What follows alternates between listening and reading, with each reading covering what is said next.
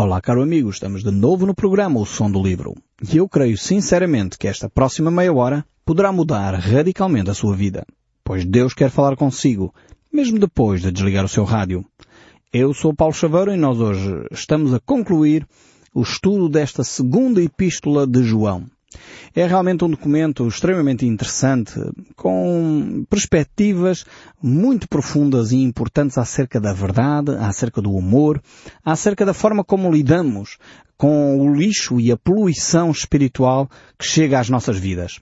E João tem aqui muitas referências extremamente importantes. A forma como nós devemos conduzir as nossas vidas.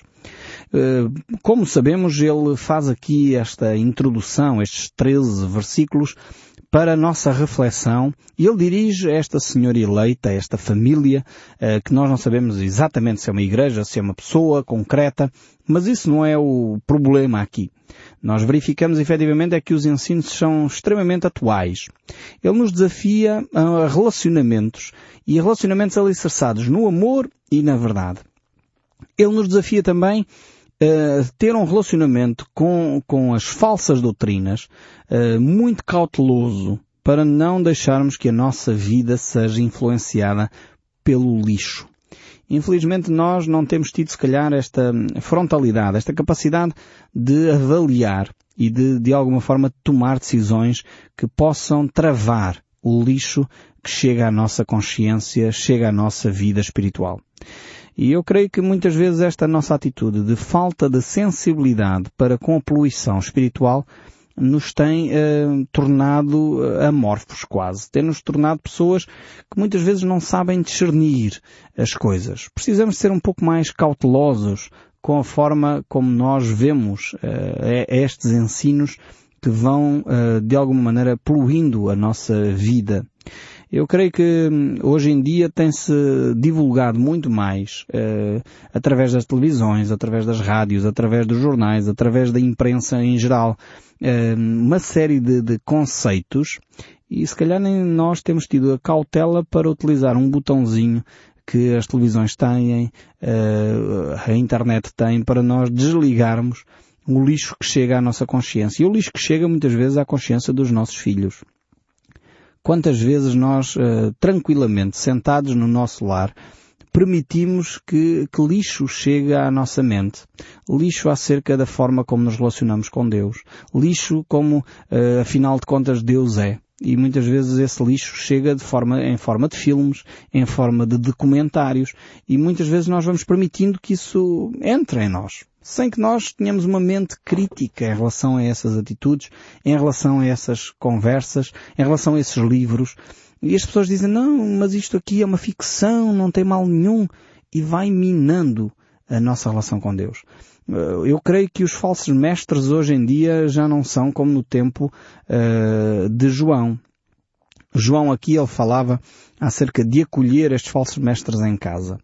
Uh, e creio que hoje já não temos uh, pregadores itinerantes como era naquela altura, em que as pessoas iam pelo Império Romano uh, e ficavam na casa de, de, dos cristãos, enfim, de uma forma simpática, de uma forma voluntariosa, as pessoas acolhiam estes, estes pregadores em sua casa, mas eu creio que o princípio da casa mantém-se. Hoje em dia, através, por exemplo, da televisão, através da internet, nós acolhemos na nossa casa muitos destes falsos mestres sem termos uma atitude crítica em relação àquilo que os nossos filhos e nós próprios estamos a ver.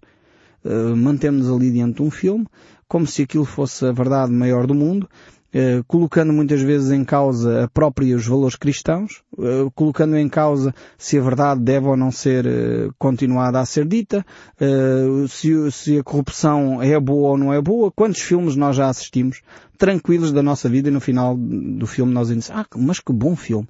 E, e no final das contas percebemos que o vilão é que sai a ganhar, quer dizer, e aquele que deveria eh, de alguma forma defender a justiça, defender a verdade, eh, os autores e os realizadores colocam sempre ali uma forma de dizer que aquela pessoa que aparentemente devia defender a verdade é que é o corrupto, no final das contas. Eh, e há uma série de filmes a, retratar estes, estes, estas verdades, estas, estas doutrinas, estes ensinos. Às vezes nós pensamos que o ensino vem só em forma religiosa mas a maior parte dos ensinos perversos vem de forma de entretenimento, não vem de forma religiosa. Não é um pregador, não é um pastor, não é um padre que se levanta e começa a falar. Hoje em dia temos novos púlpitos, novos lugares de pregação e esses lugares de pregação são as próprias televisões são é a própria internet. E nós temos muitos ensinos a acontecer através de filmes, através de desenhos animados. E, e, e as pessoas deixam que isto aconteça a pensar, bem, mas isto não tem mal nenhum. E vai entrando bruxaria nas nossas casas, vai entrando imoralidade, vai entrando corrupção, vai entrando a mentira, como um ensino normalíssimo. E nós vamos ficando com a nossa consciência, sem nos apercebermos, com a nossa consciência cauterizada em relação a estes aspectos o adultério entra, a promiscuidade sexual entra e nós achamos isto normalíssimo. Porque afinal de contas vemos isto todos os dias nas novelas, vemos isto todos os dias nos filmes que Hollywood promove e nós achamos já normal este tipo de situação. Precisamos de ter a mesma atitude que João nos desafia aqui, não acolher em casa os falsos mestres. E hoje em dia acolher em casa passa se calhar pelo facto de mudarmos de canal passa pelo facto de não acendermos a televisão naquele horário. Passa, se calhar, pelo ter a coragem para desligar o botão na hora certa e não nos deliciarmos com este tipo de ensino que muitas vezes vai satisfazendo o nosso ego, vai justificando as nossas atitudes. Precisamos voltar ao Evangelho, porque efetivamente nós temos uh, armas apontadas à vida cristã muito mais perigosas do que aquilo que nós imaginamos. Eu não estou aqui a, defender uh, uma ideia de que vamos voltar ao século XVI, ao século XVII, ou sem luz elétrica, sem televisão. Não é nada disso. Não, não me confundam, mais uma vez, às vezes, quando fazemos determinados discursos, as pessoas ficam a pensar que estamos a, a desenvolver uma ideia uh, da era da pedra. Não, não é essa a ideia. A ideia é estarmos atentos é sermos críticos em relação àquilo que a gente vê e ouve nos meios de comunicação social. Não engolirmos tudo aquilo que, que, que nos dizem. É, inclusive é aqui no próprio programa o Som do Livro. Seja crítico, avalie de facto à luz das Escrituras. Tenha um padrão pelo qual você diz, será que isto faz sentido ou não faz sentido? Eu tive um professor que me ajudou a fazer a gestão do, do tempo, um orador que veio fazer uma conferência sobre como gerir o tempo. E eh, no início da conferência ele disse uma frase que me marcou mais do que quase toda a conferência que ele deu. Eh, ele disse no início da conferência, eu não espero que concordem comigo uh, sempre, mas saibam pelo menos porque é que não concordam comigo. E eu achei aquilo bem pertinente. Muitas vezes a pessoa está a relatar uh, ilustrações, está a deixar princípios, e a outra pessoa diz, mas eu não concordo bem com aquilo. Mas não sabe porque é que não concorda é importante nós sabermos porque é que não concordamos quando alguém está a falar. Ter as razões que me levam a discordar. Eu discordo por isto, isto e isto. Porque não faz sentido esta reflexão. Esta reflexão faz sentido neste contexto ou naquele contexto, mas neste não. E eu sei as razões pelas quais eu não concordo. Faz-nos pensar, faz-nos criticar, faz-nos analisar os conteúdos que nós recebemos em nossas casas. O apóstolo João desafia-nos a essa reflexão. É por isso que ele é tão tão contundente aqui na sua segunda carta, desafiando-nos a essa atitude, uma atitude de análise, uma atitude de reflexão, para não acolhermos nas nossas casas qualquer tipo de ensino, simplesmente porque veio em forma de um filme de entretenimento, veio em forma de um desenho animado, veio em forma de um documentário, e nós bebemos aquilo como se fosse uma verdade científica, uma verdade pura, uma verdade, enfim, inquestionável nós precisamos uh, efetivamente de ter mentes abertas e sem dúvida olhar para as Escrituras para ver o que Deus diz e termos essa percepção de analisar aquilo que a palavra de Deus nos diz. Quando nós conhecemos a verdade, disse Jesus, conhecereis a verdade e a verdade vos libertará. E é na medida em que nós conhecemos a Cristo que nós somos mais livres, nós temos uma qualidade de vida melhor. E é na medida em que nós aplicamos as verdades de Deus que podemos começar a dizer, olha, mas funciona mesmo. Então eu desafio a si a, a viver efetivamente o cristianismo, porque muitas vezes a pessoa diz, ah não, eu não quero nada com o cristianismo. Mas nunca experimentou nunca pôs em prática os ensinos de Deus. E como não pôs em prática os ensinos de Deus, eh, rejeita a priori sem, sem nunca ter experimentado. Quando a pessoa começa a experimentar e a viver aqueles ensinos, começa a perceber que a qualidade de vida melhora significativamente. E eu dou um ou dois exemplos, como habitualmente faço, só para demonstrar como é que a nossa qualidade de vida melhora quando nós aplicamos os ensinos de Deus. Por exemplo, se nós aplicássemos o princípio que Jesus nos deixa de não andarmos ansiosos com coisa alguma. É, um, é tão básico. Mas Jesus diz isso. Não andeis ansiosos com coisa alguma, antes façamos conhecidas as nossas petições diante de Deus. Ou seja, em vez de andarmos ansiosos, fazíamos oração. Se nós aplicarmos este princípio básico do cristianismo, olha que a sua qualidade de vida de certeza eu não o conheço, mas ia melhorar significativamente. Você em vez de andar ansioso com o preço do petróleo que sobe, com a bolsa de valores que desce, com os negócios que estão um caos, com os políticos que prometem e não cumprem, com a situação financeira que não melhora, ou outra coisa qualquer, se você em vez de andar ansioso com isto, fizesse conhecida as suas petições diante de Deus, certamente a nossa vida seria muito melhor. Teríamos uma qualidade de vida tremenda, porque não andávamos angustiados, não perdíamos o sono, não andávamos aí frustrados com o amanhã, porque efetivamente deixávamos diante de Deus os nossos fardos. Se nós aplicássemos aquele princípio que Jesus diz, tomai sobre vós o meu fardo e o meu jugo, porque ele é suave e leve. Lançai sobre mim o vosso fardo, o vosso jugo. Como seria diferente a sua vida e a minha vida quando nós aplicamos estes princípios? Como seria diferente as nossas relações, dando um outro exemplo, se nós aplicássemos aquilo que o texto bíblico nos diz de amar o nosso próximo. É o que João nos fala aqui. Amar com verdade. Amar com firmeza. Há, hoje em dia há grupos uh, de autoajuda que têm desenvolvido esta a ideia que João desenvolve aqui do amor uh, e da verdade, que andam de mãos dadas, uh, designando o amor firme. Amor firme é isto. É um amor que fala a verdade, mas que é um amor que age em conformidade. Quer dizer, é um amor que não é, que não deixa passar as coisas em claro. É firme, é, diz que vai fazer e faz. efetivamente. Porque é um amor que fala a verdade. Não é um amor que mente. Não é um amor que diz hoje eu faço e depois amanhã, ah, bem, não me dá muito jeito de fazer, então já não faço. Não, é um amor que vai até ao fim assume e é comprometido e é comprometido com a verdade. Então, se nós aplicássemos isto, como seria diferente? E algumas pessoas têm eh, aprendido, sem saber, que vinha das Escrituras, mas têm aprendido a viver este amor firme e têm trazido resultados tremendos. Famílias que têm tido problemas com toxicodependência, com alcoolismo, que lidam com pessoas que têm vício do jogo ou outro vício qualquer, a pessoa que convive com uma pessoa assim tem de eh, aplicar um amor firme. Se calhar tem que chegar ao ponto de dizer, olha, se tu continuas com esse vício, eu tenho que te pôr fora de casa. Não posso permitir que tu continues a destruir a vida familiar e para alimentar o teu vício. Não pode ser. Por favor, se não resolves isso hoje, amanhã eu tenho que te pôr fora de casa. Isto é difícil para um pai, para uma mãe, para um familiar chegar a este ponto, mas isto é o amor firme. E não é porque eu estou cansado, não é porque eu estou irritado, não, é porque eu te amo. Eu te amo e não suporto ver tu destruir-te a ti próprio e destruires a nossa família. Então, porque eu te amo, eu quero te dar uma oportunidade. Vai-te tratar. Então, percebe como é que o amor firme trabalha? Não é uma, uma situação limite em que eu já estou cansado, já não tenho paciência para aturar mais esta situação e por isso eu vou agora tomar uma atitude. Mas aí já estou a tomar uma atitude irritado. Nem permita chegar a esse ponto. O amor firme não chega a esse ponto porque toma medidas antes tomam medidas preventivas, tomam medidas por amor e não por irritação, não por ódio, não por raiva, mas por amor.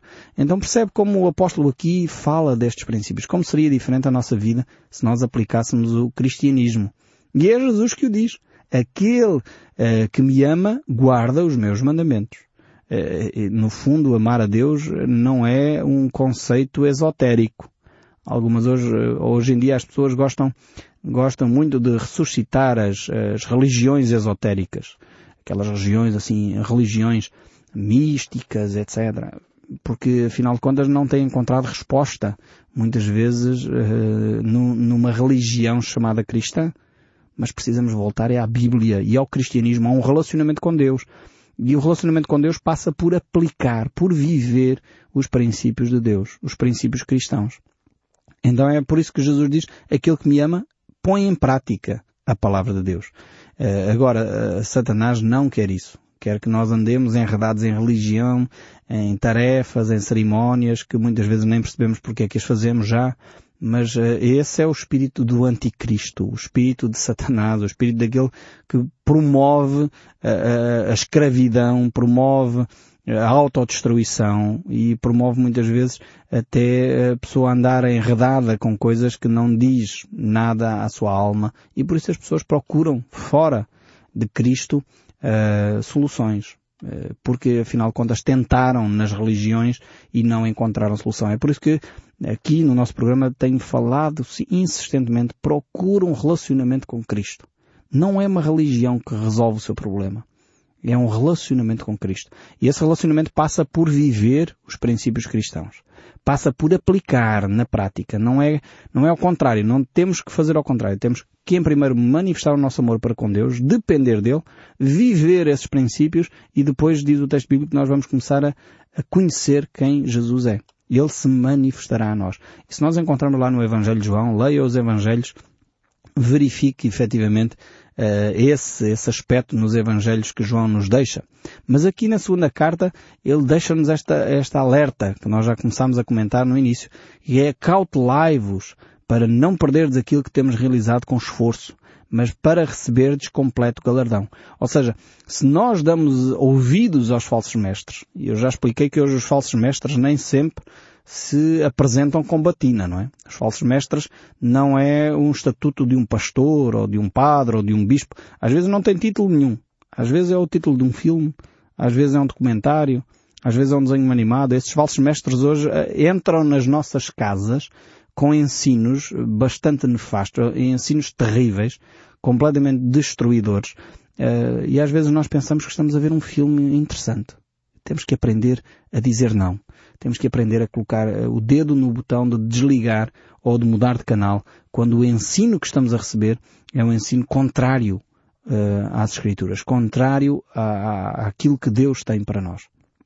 E como Hollywood tem promovido uh, a destruição da família, como Hollywood tem promovido a corrupção, como Hollywood tem promovido uh, a bandidagem e, e, através de filmes. Filmes interessantíssimos em que o bandido eh, coitadinha, uma vítima, em que o bandido, afinal de contas, até era boa pessoa, eh, e às vezes aquilo, eh, eu certamente sou como você, começamos a ver um filme e de repente já estamos do lado do bandido, à espera que ele consiga mesmo roubar aquela pessoa, porque afinal ele está a roubar uma pessoa que ainda é mais corrupta que ele. Então passamos a dizer, o roubo é bom em algumas situações. Eu não, não sei se você, se eu consigo transmitir como o ensino uh, vem assim tão subtilmente, não é?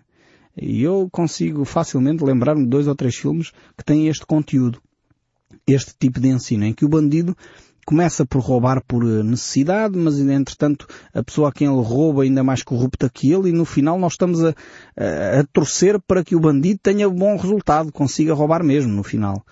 E isto é perverter todos os valores de uma sociedade. Quer dizer, quando nós estamos a torcer por um bandido para que ele tenha bom êxito no roubo que ele vai fazer, realmente estamos a contrariar todos os princípios bíblicos. E eu não sei como, se você entende a subtileza com que Satanás traz estas coisas à nossa vida. Precisamos de aprender a ser, como João nos diz aqui, cautelosos para não acolher em nossas casas estes falsos mestres. Cautelosos para não acolher em nossas casas estas falsas doutrinas, que são muito bem preparadas, muito, com muitos efeitos especiais, que nos levam quase ficar do lado daquele que, é, que está errado. E pomos de lado aquilo que é os ensinos de Deus. Que Deus nos ajude, de facto, a ter uma atitude diferente. Uma atitude que acolhe, sim, os princípios de Deus.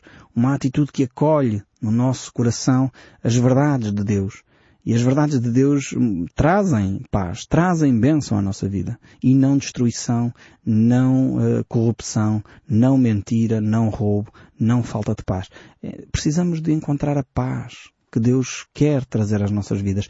E para isso nós precisamos de permanecer, como diz aqui João no versículo 9, permanecer na doutrina no ensino de Cristo. E se permanecermos no ensino de Cristo, então permanecemos no Pai e permanecemos no Filho não ultrapassa a doutrina de Cristo. Uh, e efetivamente é, é, um desafio que João nos deixa aqui. E se alguém vem ter convosco, como diz no verso 10 e 11, e não traz esta doutrina, não recebeis em casa, nem lhe dês as boas-vindas, porquanto aquele que lhes dá as boas-vindas faz-se cúmplice das suas más obras. Uh, muitas vezes, claro, João estava a falar aqui com, com esses uh, pregadores itinerantes, É óbvio, mas eu creio que estas, estes ensinos são válidos para nós hoje. Quer com, com aqueles que claramente ensinam doutrinas contrárias ao ensino bíblico, quer também com este tipo de situações que eu já descrevi, com filmes, com internet e com coisas que chegam às nossas casas em que nós não temos, de facto, um, o cuidado, se calhar, suficiente para desligar para dizer eu não vou contaminar a minha vida com este tipo de ensino que está a estragar e a destruir a minha vida familiar. Essa ideia de que a mulher do vizinho é sempre melhor que a minha, que vem dos filmes de Hollywood, eh, muitas vezes vai minando o nosso coração, pouco a pouco, e as pessoas eh, vão permitindo que isso vá inundando a sua mente, e infelizmente depois às vezes as pessoas acreditam nessa mentira. E depois é só o passo seguinte. É, de facto, começar a conviver com a mulher do próximo e começar a, a maltratar a nossa e acaba-se um casamento. Porque às vezes fomos acolhendo mentiras de uma forma subtil, camuflada e, e depois nós dizemos, não, mas eu não acredito nessas coisas. Mas vamos dando ouvidos a esses falsos mestres. E, e, e João conclui este, este, esta imagem dizendo que ele prefere ter um relacionamento direto, cara a cara, com os seus ouvintes, com os seus leitores, e por isso ele diz, não quis fazê-lo, não quis deixar todos os ensinos aqui através do papel e da tinta, mas espero ir ter convosco e conversar de viva voz para que a nossa alegria seja completa. Filhinhos uh, da tua irmã eleita te saúdam. E aqui, de facto, uh, provavelmente uh, João está a falar de, de, dos cristãos e ele assume aquilo que ele diz na sua carta. Ele não é alguém que manda dizer por terceiros as coisas, não, ele assume. Ele quer cara a cara poder confrontar as pessoas com este aspecto, com os falsos mestres, não quer que as pessoas se deixem poluir na sua mente, na sua alma, com essas falsas doutrinas, com esse falso ensino que tem destruído a vida das pessoas. E por isso ele diz que quer estar face a face para poder eh, confrontar as pessoas e ajudá-las neste amor que liberta, neste amor que é verdadeiro, neste amor que é firme a viver com, com Cristo e a viver dentro dos ensinos de Cristo. Nós assim concluímos aqui a segunda epístola de João e eu espero sinceramente no próximo programa que nós continuemos a ouvir o som deste livro. Que Deus o abençoe ricamente e até ao próximo programa.